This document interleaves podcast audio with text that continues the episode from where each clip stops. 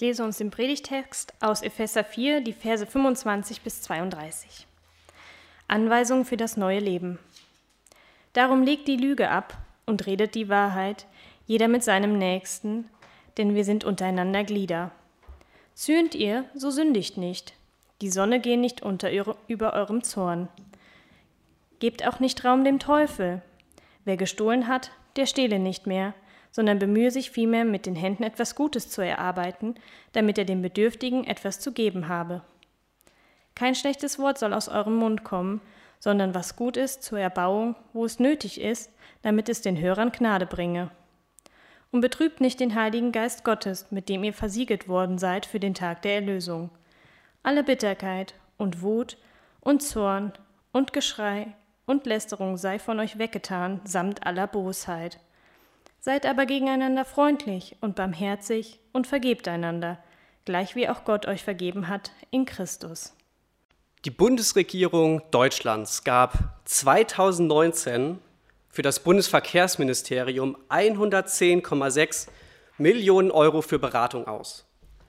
Das Verteidigungsministerium gab in 2019 sogar ganze 154,9 Millionen Euro aus. Das sind irgendwie schwindelerregend hohe Summen. Ich will mir gar kein Ur Urteil darüber erlauben, was davon gerechtfertigt ist und was nicht. Aber eins kann man wohl leicht daraus ablesen. Guter Rat ist teuer.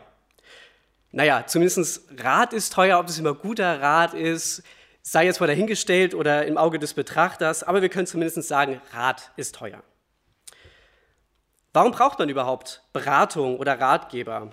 Kann man doch auch einfach alleine machen. Ja, man ist doch selber voll im Thema drin, man weiß doch alles, warum muss da jetzt jemand von außen irgendwie reinsprechen?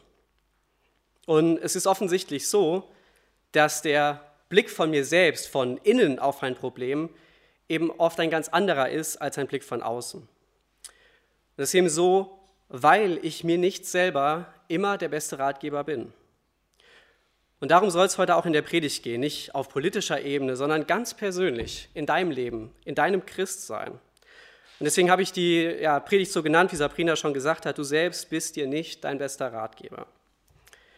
Wir wollen uns mit dem Thema Zweierschaft beschäftigen. Das ist eine Beziehung von zwei Christen, die sich gegenseitig im Glauben stärken, herausfordern, hinterfragen, ermutigen, festigen, befähigen und noch vieles mehr. Wie komme ich überhaupt zu diesem Thema? Den ersten Kontakt mit diesem Thema Zweierschaft und gemeinsam im Glauben irgendwie so zu zweit was machen, hatte ich vor fünf Jahren mit ähm, dem Jan-Martin Dickel, das ist der Bruder von der Anne Maren. Und wir haben zusammen einen Workshop damals gemacht auf einer Freizeit genau zu diesem Thema. Und seitdem hat mich das Thema irgendwie begleitet und in 2019 auf einer Josia-Konferenz, das ist die Jugend- und Jungen-Erwachsenen-Konferenz von Evangelium 21, wem das von euch etwas sagt, Dort wurde dieses Thema auch nochmal angeschnitten, wie das bei uns in unserer Ortsgemeinde aussieht, wie wir dieses Thema angehen. Dort ging es darum, wie Zweierschaften entstehen, was wichtig ist, was ermutigend ist und einfach mal auszuprobieren, jemanden anzusprechen, einen geistlichen Austausch zu starten und gezielt zu beginnen. Und diesen Anlass habe ich damals irgendwie genommen und das passte genau zu der Zeit, wo äh, der Finn sich überlegte, was, was er machen möchte nach seinem Abitur. Und wir haben zusammen eine Zweierschaft gestartet. Wir haben uns eineinhalb Jahre jetzt ausgetauscht, immer wieder zu regelmäßigen Terminen, zusammen gebetet, Bibel gelesen und ja, uns am Glaubensleben haben teilhaben lassen. Und diese beiden Gründe, einmal das von dieser Konferenz, aber auch diese persönliche Erfahrung, die möchte ich euch einfach einmal mitgeben. Aber natürlich auch wollen wir zusammen in die Bibel schauen, was in der Bibel überhaupt verankert ist zu diesem Thema geistlicher Austausch und das ganz besonders mit zwei Personen. Und so zwei Reihenformen wollen wir betrachten. Das ist, ja, werde ich gleich noch drauf eingehen, ähm, dass es so zwei ganz grobe Gruppierungen quasi gibt. Vielleicht hast du auch dieses Wort Zweierschaft noch nie gehört und das ist auch überhaupt kein Problem, weil dieses Wort so in der Bibel explizit gar nicht vorkommt. Es beschreibt aber eine Art von Beziehung unter Christen, von der die Bibel inhaltlich an sehr vielen Stellen spricht. Und ich bin deshalb fest davon überzeugt, dass auf dieser Art von Beziehungen ein richtig großer Segen liegt. Einmal motiviert durch, das, durch die Beispiele aus der Bibel, aber auch eben aus persönlichen Erfahrungen. Und bevor ich loslege, möchte ich eine kurze Zeit der Stille mit euch haben. Bitte Betet wieder dafür, dass wir die Bibel richtig verstehen, dass wir nichts in die Bibel hineinlesen, was da nicht steht, aber dass wir auch nicht oberflächlich durch die Bibel gehen und Gott durch sein Wort gar nicht zu uns reden lassen. Lasst uns in der Stille beten und ich schließe ab.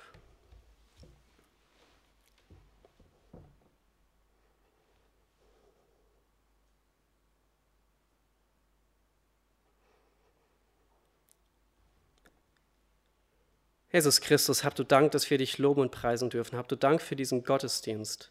Hab du Dank, Herr, dass dein Wort die Wahrheit ist, aus dem wir heute wieder etwas lernen dürfen. Und ich möchte dich einfach bitten, dass du unsere Herzen öffnest, dass du zu jedem Einzelnen heute sprichst und dass du mir die richtigen Worte schenkst, dein Wort richtig weiterzugeben. Amen. Wir haben die Schriftlesung von Sabrina gehört und es ist ein ja, Drückst du einfach weiter? Bitte? Ja, okay. Dann erzähle ich einfach weiter ohne diese ganzen Folien. Ähm, ihr habt von der Sabrina die Textlesung gehört. Ähm, ich finde, es ist ein super herausfordernder Text, der da in, ähm, in Epheser steht, in Epheser 4. Und ja, die Frage ist, dieser Aufforderungskatalog, was da alles drin steht, schaffen wir das umzusetzen? Dort steht, legt die Lüge ab, redet die Wahrheit. Wenn du zornig bist, lass dich nicht zur Sünde verführen. Die Sonne soll nicht untergehen über meinem Zorn. Ich soll dem Teufel keinen Raum geben, nicht stehlen, ich soll was Gutes erarbeiten, kein schlechtes Wort reden. Wir sollen reden, was Gutes zur Erbauung, betrübt den Heiligen Geist nicht. Alle Bitterkeit und Wut und Zorn und Geschrei und Lästerung sei von euch weggetan, samt aller Bosheit. Wir sollen barmherzig und freundlich sein und uns einander vergeben. Wie sollen wir das nur schaffen? Ein Anforderungskatalog, der schwieriger wirklich kaum zu erfüllen sein könnte. Was hier beschrieben wird, was von den Christen gefordert ist, ist ein Leben, das Christus gefällt. Und wenn ein Christ immer mehr davon versteht, was Gott gefällt und wie er es in seinem Leben praktisch umsetzt, dann wird es oft auch Heiligung genannt oder Nachfolge, Jüngerschaft, Christus ähnlicher werden. Es beschreibt alles und dasselbe, nämlich diesen Weg, den wir gehen, wenn wir uns bekehrt haben, wenn wir uns entschieden haben, Jesus als unseren Herrn und Retter in unserem Leben anzuerkennen. Schaffen wir es, diese Anforderung Gottes an unser Christsein von nur diesen sieben Versen zu erfüllen? Ich jedenfalls nicht. Und dafür komme ich zu Jesus und bitte ihn, dass er mir vergibt und dass er mich verändert. Vielleicht wendest du ein, aber ich weiß doch eh, dass ich diese Kataloge nie erfüllen kann. Außerdem leben wir doch aus der Gnade und nicht unter dem Gesetz. Warum soll ich hier an mir arbeiten oder mich verändern oder Christus ähnlicher werden? Mit meiner Entscheidung für Jesus ist doch alles Wichtige in meinem Christsein passiert. Was erzählst du da? Gott vergibt mir meine Fehler doch gerne. Ja, das stimmt. Gott vergibt dir gerne und Gott liebt dich genauso, wie du bist. Aber Gott hasst die Sünde, denn er ist ein heiliger Gott. Dass Gott heilig ist, bedeutet, dass in seiner Nähe keine Sünde existieren kann. Und deshalb ist es Gottes Anliegen, dass die Sünde in meinem Leben als Christ eben möglichst wenig, eigentlich keinen Raum einnehmen soll, weil sie mich kaputt macht und meine Beziehung zu ihm stört. Viele fragen sich auch, gerade wenn man noch jung im Glauben ist, was ist eigentlich der Wille Gottes für mein Leben? Und es gibt gar nicht mal so viele Stellen in der Bibel, die explizit sagen, das ist der Wille Gottes, aber zum Thema Nachfolge und Christus ähnlicher werden, da gibt es genauso eine Stelle, die sagt, das ist der Wille Gottes. Und die steht für alle die, die eine Bibel vor euch haben oder ein Handy mit der Bibel-App, die steht in 1. Thessalonicher 4, Vers 3. Denn das ist der Wille Gottes, eure Heiligung, dass ihr euch der Unzucht enthaltet. Eindeutiger geht es an dieser Stelle überhaupt nicht, dass Jesus sagt, lerne so zu, oder Gott sagt, lerne so zu leben wie Jesus, weil ich, dein allwissender Schöpfer, weiß, was gut für dich ist. Nein, nicht, weil wenn ich Gott gefalle, er mich errettet, nein, sondern weil er mich errettet hat, habe ich den Wunsch und auch die Chance, ihm jetzt zu gefallen.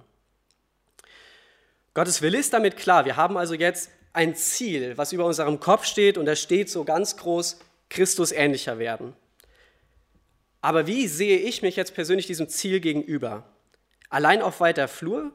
Ich vor einem riesig hohen Berg, den ich alleine nie erklimmen kann, weil ich zu schwach bin? Und dann kommt vielleicht der Blick nach links und nach rechts und ich stelle fest, Moment, ich bin ja in einer Gemeinschaft, in einer Gruppe von Menschen, die alle über ihrem Leben stehen haben, Christus ähnlicher werden. Und wenn das der Wille Gottes ist, dann sehe ich das eben über dem Leben eines jeden Christen. Und wie schön ist es dann zu wissen, wir gehen diesen Weg eben gemeinsam. In Hebräer 10, den Versen 24 und 25 steht, und lasst uns aufeinander acht geben, damit wir uns gegenseitig anspornen zur Liebe und zu guten Werken, indem wir unsere eigene Versammlung nicht verlassen, wie es einige zu tun pflegen, sondern einander ermahnen. Und das umso mehr, als ihr den Tag herannahen seht. Gott hat uns hier in eine Versammlung gestellt, eine Ansammlung von Menschen hier in Krenbach, ganz vor Ort und auch in die weltweite Gemeinde der Christen. Wir sollen aufeinander Acht geben, uns anspornen, uns ermahnen. Denn Gott sagt, dass es hier nicht um isolierte, allein ausgefochtene Kämpfe von Einzelpersonen geht, sondern dass wir dieses Ziel gemeinsam angehen und auch dem Ziel gemeinsam näher kommen sollen. Oder noch eine ganz bekannte Stelle aus 1. Korinther 12, die Verse 12 bis 31, wo beschrieben wird, dass wir ein Leib sind, der viele Glieder hat, die alle unterschiedliche Funktionen haben. Wir brauchen uns gegenseitig. Keiner kann alles und keiner kann nichts. Wir können uns aber gegenseitig helfen, um eben Jesus ähnlicher zu werden. Eins möchte ich aber auch klarstellen. Vielleicht bist du jemand, der, wenn er hört, Christus ähnlicher werden, Heiligung, sich verändern, immer zwischen den Zeilen, ich muss Christus ähnlicher werden, sonst bin ich kein echter Christ. Ich muss heilig leben, sonst liebt mich Gott nicht. Ich muss mich selbst verändern, sonst passt das hier alles nicht. Und darauf möchte ich dir ganz klar sagen, ich selber muss gar nichts und du selber musst auch gar nichts, weil du und ich, wir können vor Gott überhaupt nichts. Ich kann mein Leben nicht selber verändern. Ich selbst kann Gott selber nicht gefallen. Ich selbst kann aus mir heraus nicht heilig leben. Alles das kann mir nur geschenkt werden. Nur Jesus kann mich verändern. Es geht vor, von mir aus nur um die Bereitschaft, dass Gott mein ganzes Leben in die Hand bekommt, damit er mich verändern kann. Alles, was ich nun sagen werde, macht dir also das wirklich bewusst. Das ist eine Aufforderung klar in deinem Leben, wie du aktiv jetzt etwas tust. Aber diese Veränderung in dir, die ist passiv, die bewirkt dein Schöpfer an dir, wenn du dein Leben in seine Hand gibst. Also frage ich dich, wie sieht es aktuell in deinem Leben aus? Hast du christliche Freunde und Beziehungen, die dich anspornen? Hast du christliche Beziehungen, die dich ermahnen? Sowas total Unpopuläres, sich gegenseitig zu ermahnen. Sei auch ehrlich an dieser Stelle zu dir, bist du, wo bist du zwar mit christlichen Freunden unterwegs, aber eure Gespräche drehen sich eigentlich nie um geistliche Themen, um Punkte in deinem Leben, wo du gerade haderst, wo du mit Sünde kämpfst, wo du Ängste und Nöte hast.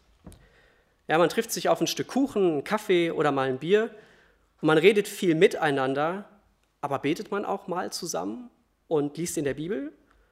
Ich mag geselliges Beisammensein sehr, besonders nach Corona freue ich mich sehr, wieder ganz normal irgendwie Freunde zu treffen und Spaß zu haben. Ja, es geht jetzt hierbei auch nicht, dass mein ganzes Leben in allem, was ich tue, nur noch aus, aus dem Zwang und aus der Pflicht besteht, ich muss jetzt mit meinen Freunden nur geistlich leben. Nein, das Leben besteht aus Austausch, an dem Teilhaben am anderen Leben, aber eben nicht nur, sondern eben auch aus dem Leben zusammen vor Gott.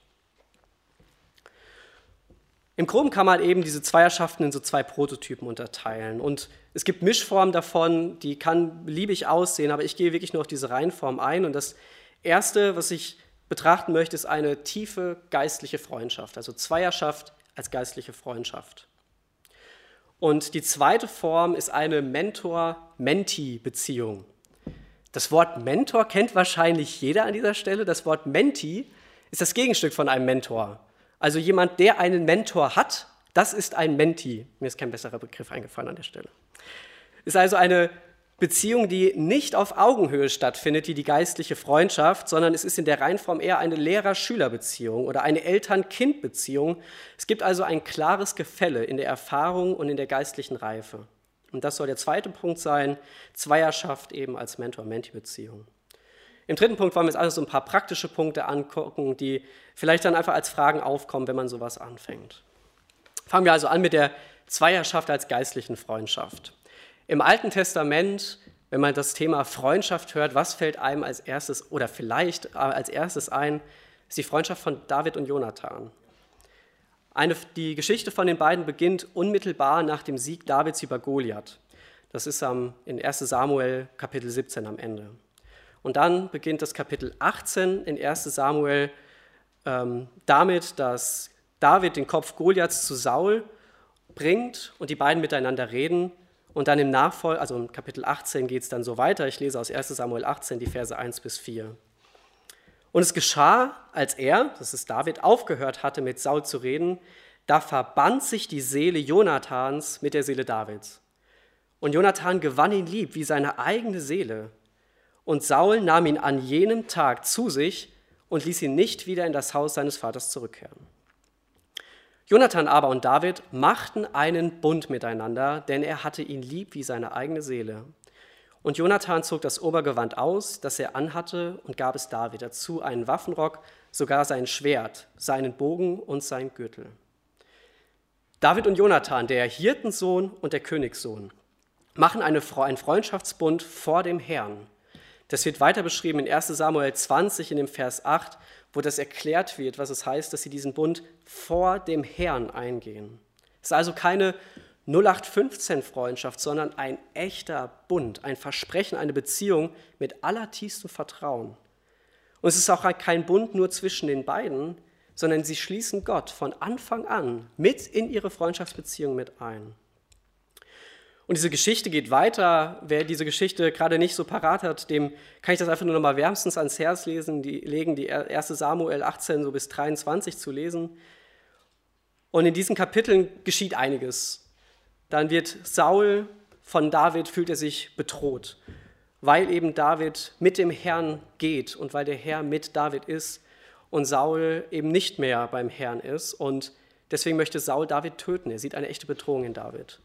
Das gelingt ihm aber durch unterschiedliche Intrigen nicht und Jonathan hilft David schlussendlich zu fliehen vor Saul. Irgendwann besucht Jonathan David in einem Versteck in den Bergen der Wüste Sif. Dann lesen wir in 1 Samuel 23, 16 bis 18. Da machte sich Jonathan, Sauls Sohn, auf und ging zu David nach Horesha und stärkte dessen Hand in Gott. Und er sprach zu ihm, Fürchte dich nicht, denn die Hand meines Vaters Saul wird dich nicht finden, sondern du wirst König werden über Israel. Und ich will der Nächste nach dir sein. Auch mein Vater Saul weiß dies wohl. Und sie machten beide einen Bund miteinander vor dem Herrn. Und David blieb in Horesha, Jonathan aber ging wieder heim. Und dieser erste Vers, den ich gelesen habe, den Vers 16, finde ich besonders bemerkenswert. Dort steht, Jonathan stärkte Davids Hand in Gott. Jonathan ermutigt David, nicht aufzugeben, sondern auf die Hilfe Gottes zu vertrauen. Jonathan ermutigt David, durchzuhalten. Er spornt ihn an. David, halte durch, habe Vertrauen, erinnere dich daran, was Gott dir verheißen hat. Du wirst König werden. Was kennzeichnet diese geistliche Freundschaft also, die so die, ja, ein, ein Prototyp, ein wunderbares Beispiel ist für, für eine Zweierschaft? Die Beziehung besteht aus gegenseitigem Dienen. Was musste Jonathan auf sich nehmen, David in seinem Versteck zu finden, ohne dass Saul es mitkriegen würde? Diese Beziehung fragt nicht, was kann der andere für mich tun, sondern was kann ich für den anderen tun? Es ist also ein gegenseitiges Dienen, eine gegenseitige Unterordnung, die fragt, wie kann ich dem anderen helfen? Das andere ist, dass diese Art von Zweierschaft, wie ich gerade schon mal kurz gesagt habe, in Wirklichkeit eine Dreierschaft ist, denn sie bezieht Gott als den Dreh- und Angelpunkt von allem ein, was sie dort tun. Und dazu passend aus dem, dem Matthäusevangelium 18, der Vers 20. Denn wo zwei oder drei in meinem Namen zusammenkommen, bin ich in ihrer Mitte. Das ist eine riesige Verheißung, von der wir Gebrauch machen dürfen und vielleicht sogar Gebrauch machen müssen. Wir bekommen es im Alten Testament am Beispiel von David und Jonathan vorgelebt und Jesus betont, wenn du eine solche geistliche Freundschaft auslebst, heute, im Hier und Jetzt, dann verspreche ich dir, dass ich ganz besonders in dieser Art von Beziehung bei dir bin. Klar, alleine Bibel lesen, alleine beten sind ganz, ganz wichtige Bestandteile in unserem Glaubensleben und haben ihren absoluten Raum und Platz und das sollen sie auch haben und das ist ganz wichtig. Aber speziell diese Verheißung aus Matthäus 18, der Vers 20, dort legt eben die Verheißung auf dem Miteinander. Das hat Sabrina gerade auch schon gesagt und gilt auch für Hauskreise und Kleingruppen. Miteinander beten, miteinander Bibel lesen, miteinander Gott loben, miteinander das Leben teilen und miteinander Jesus ähnlicher werden. Ein weiterer Gedanke dazu aus Sprüche 27, der Vers 17. Eisen schärft Eisen, ebenso schärft ein Mann den anderen. Man ist aus dem gleichen Material, wenn man aber zwei Stücke Eisen in der richtigen Art und Weise einsetzt, so dienen sie dazu, dass das eine Stück Eisen das andere schärft. Also in diesem Zusammenhang so richtig zur vollen Geltung bringt, nützlich macht, zu seinem ursprünglichen Sinn und Zweck überhaupt verhilft. Dies kann bedeuten, dass da eine Kante ist oder eine Ecke, die erst richtig abgeschliffen werden muss, oder dass die Glaubensklinge vielleicht stumpf geworden ist und nochmal Korrektur in irgendeiner Form braucht.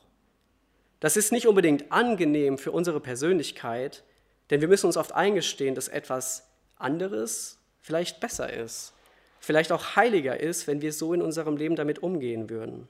Es fliegen Funken, es ist eine Arbeit mit solch einer Beziehung verbunden und auch eben Konflikt, Auseinandersetzung. Aber eine ganz positive und zielführende und gewinnbringende Auseinandersetzung, denn wir sollen uns in Liebe und in Wahrheit begegnen. Das heißt, das Miteinander ist natürlich dadurch geprägt, wie wir miteinander kommunizieren und wie wir das einander sagen, dass die Art dabei stimmen muss, dass wir uns untereinander das in Liebe sagen und aus Liebe zueinander uns eben auch auf diese Marotten und Dinge hinweisen können. Und so ist das Endresultat für beide, die in so einer Beziehung leben, super gewinnbringend. Denn der eine ist nicht immer der Wettstab und der andere ist immer nur das Messer, sondern beide sind in dieser Beziehung beides. Es ist ein gegenseitiges Korrigieren und Ansporn. Und am Ende ist man geschärft. Der Zustand geschärft ist also deutlich besser als so, wie es vorher war. Ja, es war nicht einfach und es tat vielleicht auch weh. Aber am Ende werden wir merken, dass es sich gelohnt hat, dass unsere Beziehung zu Gott dadurch gestärkt wird, dass wir im Vertrauen wachsen, dass wir in unserem Leben ein gestärktes Christsein leben können, weil wir andere haben, die unser, in unser Leben hineinsprechen. Hast du solche Freunde? Bist du ein solcher Freund? Hast du eine Beziehung, die diesen Ansprüchen, um es jetzt ganz provokant und plakativ auszudrücken, hast du eine Beziehung, die diesen Ansprüchen gerecht wird. Es geht hier nicht um eine Menge Freundschaften, sondern hast du eben genau diesen einen Freund, diese eine Freundin, mit der du bereit bist, immer wieder dich zu reiben, dich zu korrigieren und anzuspornen, Themige, äh, schwierige Themen anzusprechen. Und wenn das so ist, klasse, das ist super. Du nutzt eine der Möglichkeiten, wo die Bibel an vielen Stellen sagt, das bringt dich in deinem Christsein näher zu Jesus. Und wenn du sagst, ich habe das noch nicht, aber äh, dann frag dich, warum nicht?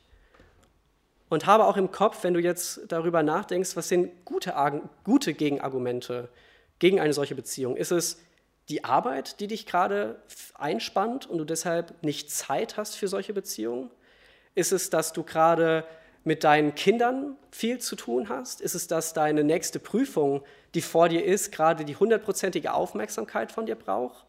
Oder ist es, dass es einfach nicht mehr dran ist, weil das machen die Leute, die alle jünger sind und aber im Alter braucht man das ja nicht mal, weil man ist ja auch ein gereifter Christ. Da frage ich dich, aber ist das eine Haltung, die wir als Christen haben sollen? Oder gibt es ein Alter, wo Jesus sagt, ab diesem Moment ist das Christus ähnlicher werden beendet? Also frage ich dich, Ganz egal, in welcher Lebenssituation äh, du gerade bist, ist das was für dich.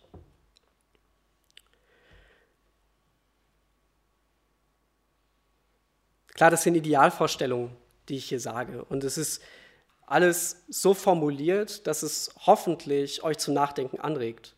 Und es soll auch nicht so klingen, als würde ich das so hinkriegen. Nein, ich bin auch im ständigen Kampf, äh, mir zu überlegen, was sind meine Prioritäten? Was mache ich wann? Was sagt, Gott ist gut für mein Leben. Aber es ist trotzdem toll zu wissen, dass es eben dieses Miteinander gibt und dieses gemeinsam Jesus ähnlicher werden.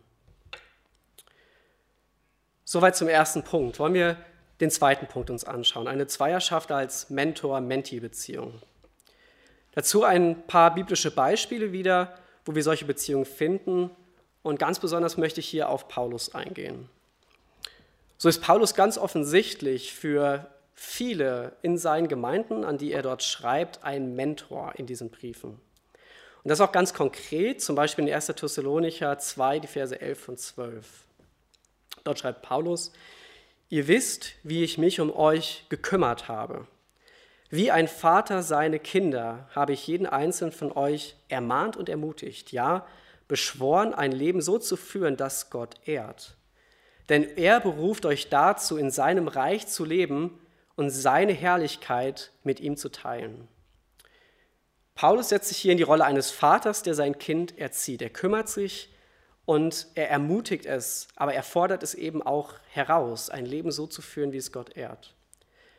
Oder im 1. Korintherbrief 4, der Vers 16, so ermahne ich euch nun, dort sagt Paulus, werdet meine Nachahmer. Darf er das? Also darf Paulus von sich zu den anderen sagen, werdet so wie ich?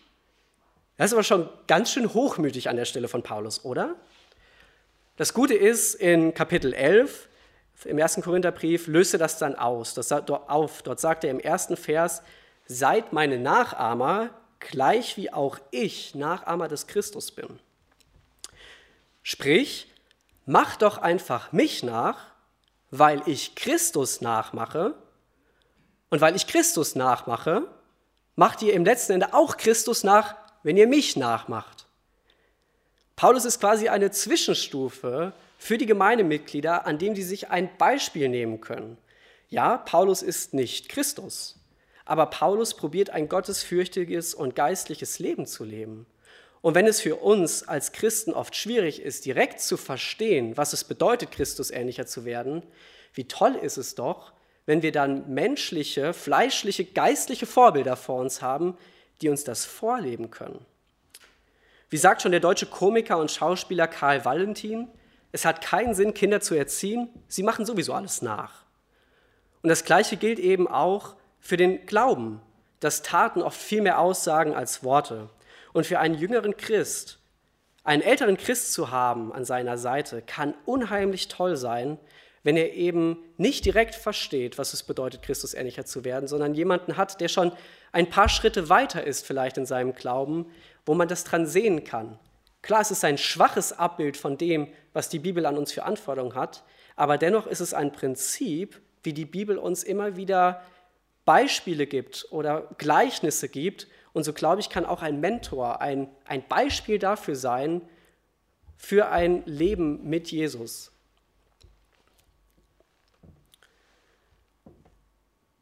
Soll aber auch keine Abschreckung sein für die, die sich jetzt vielleicht mehr mit dieser Mentorrolle identifizieren, die sich sagen, ich bin doch eigentlich schon im Glauben jetzt ein paar Schritte gegangen, zumindest einige Jahre bei Christus. Aber weißt du was, wenn mich jemand nachmachen würde, das kann nur eine schlechte Sache sein. Weil die ganzen Fehler, die ich mache, ich möchte doch niemals, dass sich jemand so verhält wie ich, also sollte ich doch kein Mentor für jemand anderen sein. Natürlich, du bist fehlerhaft und du wirst auch weiterhin Sünder bleiben. Aber das, was du doch vorleben kannst, ist, wie du vor Gott genau mit diesen Problemen umgehst, wie du Gott um Vergebung bittest, wie du authentisch mit deiner Fehlerhaftigkeit vor Gott umgehst. Das ist doch genau das, praktisches Christsein hier im 21. Jahrhundert, im echten Leben. Das ist doch ein geistliches Vorbild ungemein. Man könnte jetzt meinen, man hat eigentlich nur was davon von so einer Beziehung, wenn man der Menti ist, also der das in Anspruch nimmt. Aber da sagt Paulus auch, das stimmt nicht. Nicht nur der Jüngere im Glauben hat einen massiven Mehrwert davon, sondern eben auch der einem anderen ein paar Ratschläge gibt oder Lebenserfahrung mitgibt. So lesen wir in Römer 1, die Verse 11 und 12. Denn mich verlangt danach, euch zu sehen, sagt wieder Paulus, um euch etwas geistige Gnadengabe mitzuteilen, damit ihr gestärkt werdet. Das heißt aber, dass ich mitgetröstet werde unter euch durch den gegenseitigen Austausch eures und meines Glaubens. Paulus gestärkt die Gemeindemitglieder ganz klar, aber in Vers 12 steht eben auch, dass der gegenseitige Austausch über den Glauben bewirkt, dass Paulus selbst getröstet wird, dass Paulus ermutigt wird.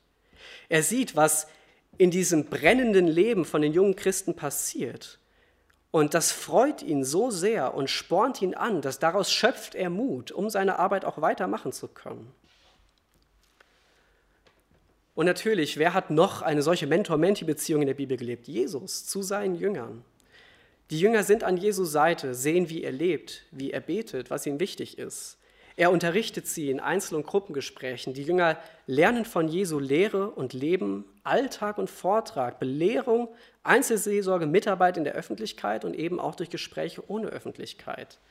Kurzum, bei solchen Austauschen unter Christen, da geht es nicht darum, ein einziges Thema zu behandeln, was isoliert ist, sondern es ist etwas Ganzes. Sich gegenseitig am Leben teilhaben lassen und wirklich auch mit all seinen Fehlern, wie man damit vor Gott umgeht. So darf Zweierschaft alle Themen umfassen, die dem Mentor und dem Menti eben auf dem Herzen liegen. Aber es gibt erstmal, und es gibt eben erstmal kein Thema, das irgendwie tabu wäre oder ungeistlich wäre, darüber zu sprechen. Man kann jetzt einwenden, dass viele dieser Beispiele schon in Gruppen stattfinden und nicht immer nur im Zwiegespräch. Und das stimmt auch. Und auch von diesen Bibelstellen kann man vieles auch sagen, das kann man als Argumente für einen Hauskreis machen, also wo sich Leute treffen, um eben in einer Kleingruppe ähm, Bibel zu lesen, zu beten und sich auszutauschen. Es kann auch eine Dreierschaft sein, wo sich drei Leute treffen. Es geht mir gar nicht um die Anzahl der, der Personen, sondern um diesen Kern, was diese Beziehung kennzeichnet. Und ich denke, dass das die Bereitschaft ist, sich wirklich komplett dem anderen gegenüber öffnen zu können. Sich wirklich so sehr Einblicke zu gewähren, dass man auch in, in, in schwierige und brenzlige Situationen reinsprechen kann. Und diese Bereitschaft, diese Dinge voneinander zu teilen, die steigt einfach mit der Anzahl Personen, die zuhören.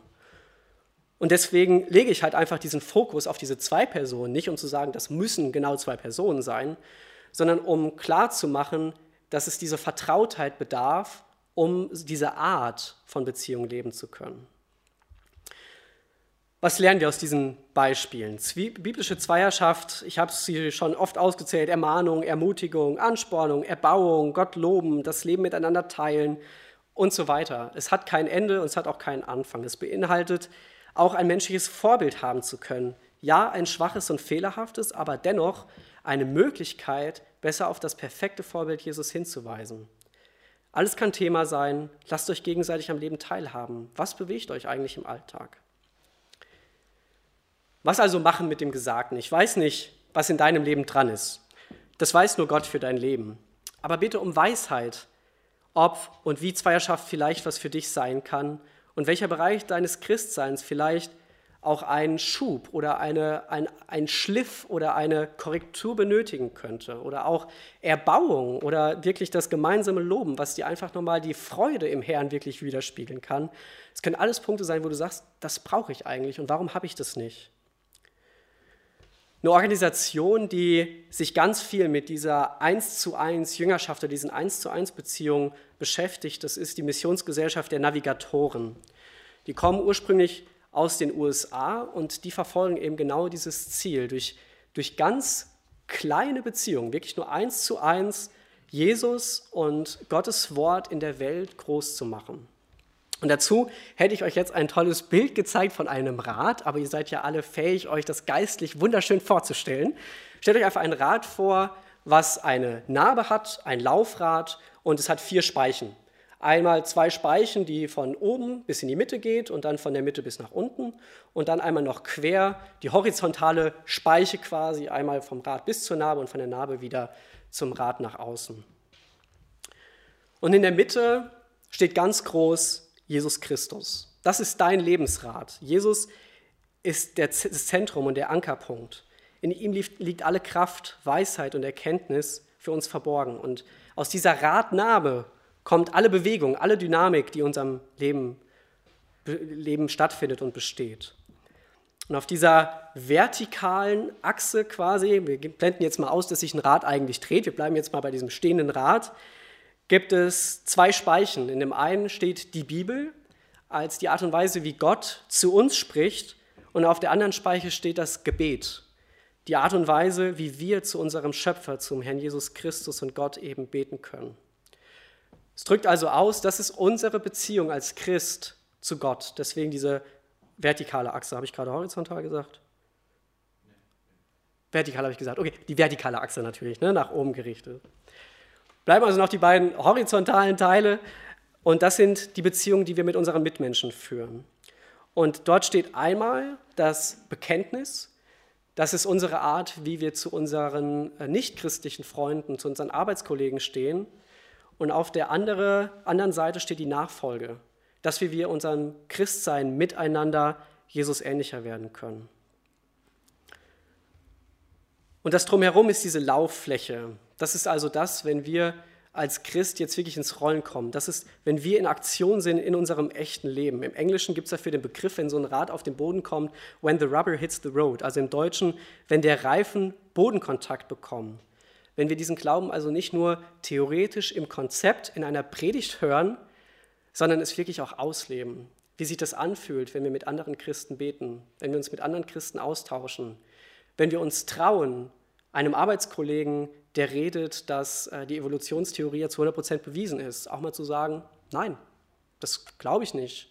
Und wenn du mir genug Zeit gibst, dann gebe ich dir auch genug gute, sehr gute Gründe dafür, warum das eine genauso gute Grundlage sein kann, wie das, was du glaubst. Es ist nicht bewiesen. Es ist mutig, aber trauen wir uns das als Christen und vielleicht ist das etwas, was dich in deinem Leben gerade herausfordert oder wo du denkst, das wäre jetzt wirklich mal dran, dafür gerade zu stehen für meinen Herrn. Oder eben ganz andere Bereiche, die man sich jetzt noch vorstellen kann. Es ist einfach eine Illustration, um dir dein Leben gerade vorzustellen, wie, wie du als Christ vielleicht gerade drauf bist, wo dein Rad vielleicht gerade eine Acht hat oder nicht ganz rund läuft. Hinterfrag dich einfach da, ähm, ja, wie du dem auch entgegenwirken kannst oder etwas dafür tun kannst. Und das Tolle an diesem Thema Zweierschaft ist, dass auch die Bibel noch sagt, wie das Ganze weitergeht. Also man könnte jetzt ja sagen, man trifft sich, das ist auch schön, das geht eine Zeit lang und dann ist es zu Ende. Oder so eine Beziehung, die vorher richtig Gefälle hatte, weil einer sich die Zeit nimmt, einen jüngeren Christen ein paar Hinweise zu geben, mit ihm Bibel zu lesen. Und es gleicht sich irgendwie immer näher an. Dass also diese Mischform zwischen diesen zwei Zweierschaftformen existieren, ist auch super schön. Und auch genau richtig so. Es muss nicht immer nur bei diesen beiden Sachen bleiben. Aber auch Paulus schreibt wieder an Timotheus, es gibt ein Weiter in diesen persönlichen Beziehungen. Da lesen wir in 2 Timotheus 2, Vers 2. Und was du von mir gehört hast, vor vielen Zeugen, das vertraue treuen Menschen an, die fähig sein werden, auch andere zu lehren. Timotheus ist ein Schüler von Paulus, der durch ihn unglaublich geprägt wurde und ganz viel von ihm mitbekommen hatte. Und jetzt sagt der Lehrer Paulus seinem Schüler Timotheus, und jetzt ist es Zeit für dich, weiterzugehen, diesen Staffelstab weiterzugeben, diese Erfahrung, die du gemacht hast, nicht in dir selbst zu lassen, sondern trage das weiter. Jetzt bist du gereift, dann sprich doch andere Leute darauf an, die jetzt wiederum jünger sind als du, und habe mit ihnen eine Beziehung, tausche dich mit ihnen aus. Das ist also ein Schneeballprinzip oder ein Pyramidensystem, ich sage es zwei Leuten weiter und diese zwei Leute sagen es wieder zwei Leuten weiter und so weiter. Es wird also immer mehr und immer mehr Leute können daran teilhaben. Es geht komplett über alles, alle, alle Altersstufen. Es kann doch auch ein Erwachsener, der schon Jahre im Beruf steht, immer noch von jemandem lernen, der schon sein Arbeitsleben hinter sich hat. Der hat noch mehr Lebenserfahrung gesammelt und hat schon Schritte in seinem Leben getan, die jemand, der mitten im Berufsleben steht, eben noch nicht gemacht hat. Was hält euch davon ab, mit solchen Leuten in Austausch zu kommen? Was ein Segen entsteht in einer Gemeinde, wenn eine solche Dynamik entsteht, wenn ein so enges Netzwerk an tiefen und engen Beziehungen in der Gemeinde existieren. Und es ist natürlich ein, ein Wunschgedanke, aber ich denke ein guter Wunschgedanke oder ein Ansporn, eine Vision, wo man hingucken kann und sagen kann, ja, das ist sinnvoll, solche Beziehungen zu leben, wo die Gemeinde aus sich heraus ein ganz tolles Untereinander hat, was wirklich gottesfürchtig ist. Dafür brauchst keine Institution, einen, ein Zweierschaftsorganisationsteam oder so. Nein, das ist von innen heraus. Du sollst selbst in dein Leben hineinhorchen, was für dich dran ist und dann einfach auch mutig drauf losgehen. Also ein paar ganz praktische Aspekte am Ende, was ich denke, was es auch noch nicht schlecht ist, ähm, einfach mal drüber nachzudenken. Wie starte ich denn jetzt überhaupt so eine Zweierschaft? Kannst ja einfach drauf losgehen, klar. Aber das Allerwichtigste ist, sei im Gebet. Die alle umrahmende Tätigkeit ist, bete dafür, von Gott ganz konkret zu erfahren, was für dich gerade dran ist. Bist du noch jung im Glauben, dann halte vielleicht Ausschau nach jemanden, der dich im Glauben unterstützen kann. Bist du schon lebens- oder glaubenserfahrener und hast ein Herz für jüngere Geschwister, dann sprich einfach ihn oder sie an, ob er oder sie ehrliches Interesse hat, sich über den Glauben und die Bibel regelmäßig auszutauschen. Und meine Frau hat vor ein paar Tagen in einem anderen Kontext aber das Emma-Prinzip erwähnt. Kennt jemand von euch das Emma-Prinzip? Ich finde es ganz witzig. Das heißt einfach, einer muss mal anfangen. Ja, und das ist so ein Grundstein. Sich ansprechen lassen ist natürlich immer leichter als Leute ansprechen. Aber vielleicht haltet doch mal dieses Wort Emma in eurem Kopf. Vieles im christlichen Leben kommt durch Initiative, durch Motivation, jemanden etwas ins Rollen bringt. Und vielleicht bist du so einer, der, der vielleicht einfach anfängt. Und obwohl sich daraus auch keine Regel machen lässt, dennoch äh, birgen Zweierschaften zwischen Männern und Frauen ungleich mehr potenzielle Spannung als gleichgeschlechtliche Zweierschaften. Und deswegen ist auch ganz klar meine Empfehlung, wenn ihr sowas angeht, sucht euch als Mann einen Mann und als Frau eine Frau. Ihr begebt euch einfach in kein Risikogebiet, um anderen Ablenkungen unterworfen zu sein oder wo ihr euch zu einer, als Mann zu einer anderen Frau auf einmal so vertraut seid, dass es ungesund werden kann. Also da lieber beim gleichen Geschlecht bleiben. Wie oft sollen wir uns treffen? Ja, wie es für euch passt. Eine gewisse Regelmäßigkeit ist bestimmt sinnvoll und Verbindlichkeit und auch seine Termine irgendwie einzuhalten, einfach um einen Rhythmus reinzukriegen. Der Mensch lebt durch Rituale, durch Dinge, die immer wieder kommen. Das ist einfach gut, wenn wir uns gute Rituale in unserem Leben etablieren. Was können wir zusammen machen? Begegnen, Bibel lesen, beten. Gar nichts Großes, gar nichts Weltbewegendes, gar nichts, was aus der Welt ist. Lasst euch einfach drauf ein und legt los. Und nur weil alles Thema sein kann, das habe ich vorhin auch gesagt, heißt es aber nicht, dass alles Thema sein muss. Es gilt natürlich auch zu respektieren, wenn jemand sagt, das ist etwas, wo ich gerade nicht drüber reden kann. Vielleicht ist dort eine Wunde in dem Leben des anderen, die du nicht kennst. Und auch da gilt es dann, nicht weiter zu bohren und klare Grenzen zu setzen, wo diese Zweierschaft aber auch ähm, nicht weitergehen sollte, weil man selbst nicht weiß, in welches Terrain man sich hineinbegibt. Muss das jetzt mein allerbester Freund sein, mit dem ich eine Zweierschaft mache? Klar, es ist keine funktionale Angelegenheit, aber überlade eine Zweierschaft auch nicht mit dem Anspruch, dass ihr unbedingt dickste Freunde werden müsst oder sein müsst. Was hingegen da sein soll, ist natürlich Sympathie und Interesse am Leben des anderen, denn es ist kein kurzfristiger Austausch, sondern soll es auch Bestand haben über eine Zeit. Aber es ist ja schon noch ein Unterschied, ob ich jemand sympathisch und Interesse an ihm habe, das ist noch eine ganz andere Spur, als zu sagen, mit dem muss ich jetzt wirklich äh, ganz intensiv und ganz dicke Freunde sein, weil wir gleich ticken oder so. Also überlade es nicht mit diesem Anspruch. Ich komme zum Schluss. Warum es sich lohnt, gemeinsam Christus ähnlicher zu werden, habe ich am Anfang einiges zu gesagt. Dann die Zweierschaft als geistliche Freundschaft, das Beispiel von David und Jonathan und Eisen schärft Eisen. Dann das, die Zweierschaft als Mentor-Mentee-Beziehung. Paulus habe ich viel drüber geredet und ein bisschen über Jesus. Und die Zweierschaft ganz praktisch, das Rad von den Navigatoren. Kann man sich im Internet einfach mal googeln, dann findet man das recht schnell. Und noch so ein paar Hinweise, wo ich denke, ist einfach gut, ähm, sich darüber auch im Vorfeld einmal Gedanken zu machen.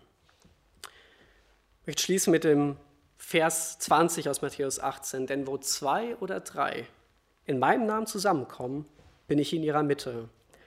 Und ich wünsche euch Gottes Segen und Mut, Zweierschaft zu entdecken, auf Gott zu vertrauen und diese Verheißung, dem gemeinsam Jesus ähnlicher werden, für euch in Anspruch zu nehmen. Amen. Ich möchte noch mit uns beten.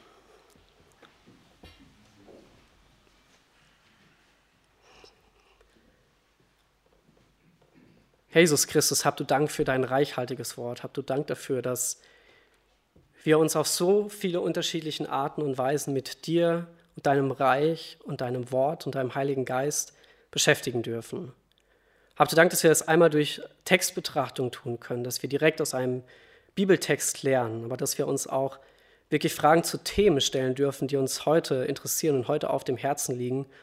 Und dass wir wissen dürfen, dass in deinem Wort gute und kluge Ratschläge und Anweisungen dafür zu finden sind.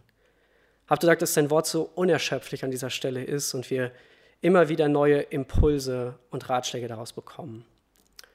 Und Herr, du siehst dieses Thema Zweierschaft, wo ich einfach das Bedürfnis hatte, mal drüber zu predigen und zu reden. Und ich möchte dich darum bitten, Herr, dass du jetzt jedem im eigenen Leben und im persönlichen Leben zeigst, was für sie an dieser Stelle dran ist oder auch eben nicht dran ist. Dass wir ehrlich zu uns sind und vor dir, weil du unser Herz siehst. Wir müssen uns überhaupt nicht die Mühe machen, uns vor dir zu verstellen. Du weißt, du weißt eh, wie es in uns drin aussieht. Herr, habt du unendlichen Dank dafür, dass wir Gottesdienst feiern dürfen, um dir Lob und Ehre zu geben und dass du uns ja nicht nur abstrakt begegnest, sondern auch immer wieder durch andere Mitmenschen und Mitchristen, die in unser Christsein, in unser Leben hineinsprechen dürfen. Schenkt uns Mut auf diesem Weg, dir ähnlicher zu werden, mutig weiterzugehen und auch einfach mal anzufangen. Amen.